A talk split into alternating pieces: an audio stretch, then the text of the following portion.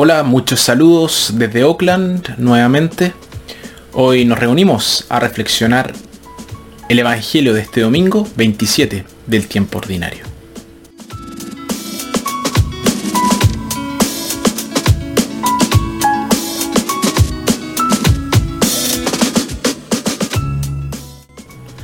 Nuestra primera lectura tomada de Génesis, Dios hizo al hombre y a la mujer el uno para el otro. El vínculo del matrimonio significa que ya no son dos, sino uno.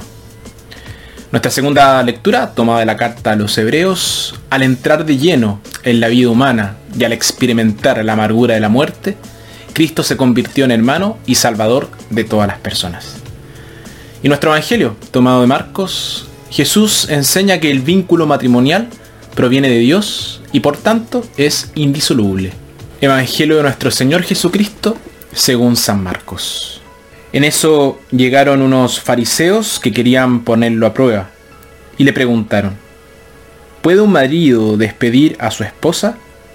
Le respondió, ¿qué les ha ordenado Moisés? Contestaron, Moisés ha permitido firmar un acta de separación y después divorciarse. Jesús les dijo, Moisés al escribir esta ley tomó en cuenta lo terco que eran ustedes. Pero al principio de la creación Dios los hizo hombre y mujer. Por eso dejará el hombre a su padre y a su madre para unirse con su esposa. Y serán los dos una sola carne. De manera que ya no son dos, sino uno solo. Pues bien, lo que Dios ha unido, que el hombre no lo separe. Cuando ya estaban en casa, los discípulos volvieron a preguntarle sobre lo mismo.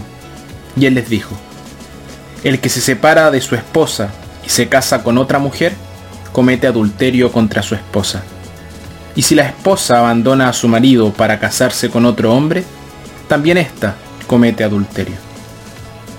Algunas personas le presentaban los niños para que los tocara, pero los discípulos les reprendían. Jesús al ver esto, se indignó y les dijo, dejen que los niños vengan a mí y no se lo impidan, porque el reino de Dios pertenece a los que son como ellos. En verdad les digo, quien no reciba el reino de Dios como un niño, no entrará en él. Jesús tomaba a los niños en brazos e imponiéndole las manos, los bendecía. Palabra del Señor.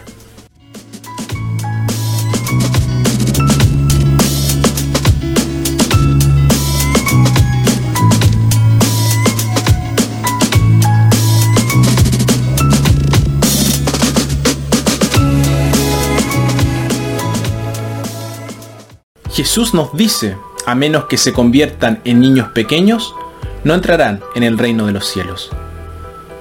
Tendemos a considerar la infancia como algo de lo que debemos crecer, dejar completamente atrás como si no hubiera nada en ella que valiera la pena. Tenemos que distinguir entre ser como un niño y ser infantil. Ser infantil implica inmadurez, hacer berrinches, pataletas, ser irresponsables. Estas son cosas de las que deberíamos crecer. Pero hay hermosas cualidades infantiles a las que deberíamos tratar de aferrarnos. La apertura, la receptividad, el asombro, la capacidad para vivir en el presente. Desafortunadamente lo que suele suceder es que perdemos algunas de las buenas cualidades del niño y conservamos algunas de las peores. Dejamos de ser niños, pero seguimos siendo infantiles. ¿Y qué hemos perdido con la pérdida de nuestra niñez? La imaginación es infinitamente más fuerte en la niñez. Cada niño es bendecido con una capacidad de asombro. Su visión es muy fresca y clara. Alguien dijo por ahí, no recuerdo quién, el cielo yace sobre nosotros en nuestra infancia.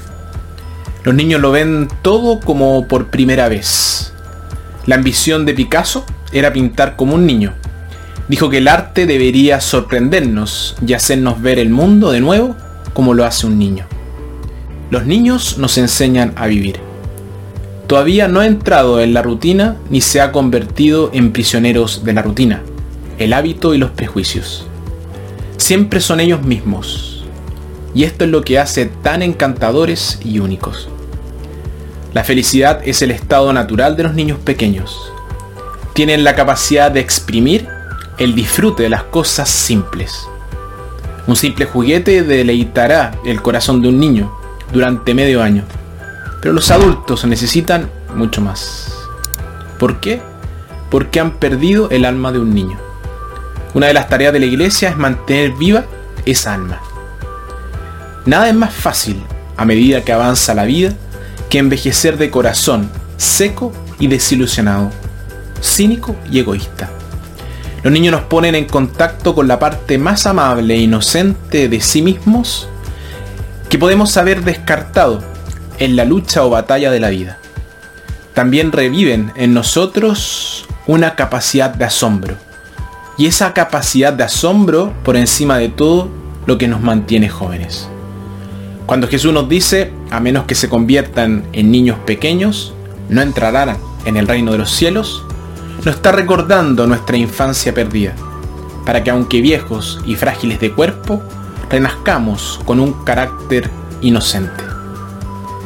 Jesús dice que no podemos entrar al reino a menos que lo recibamos como un niño.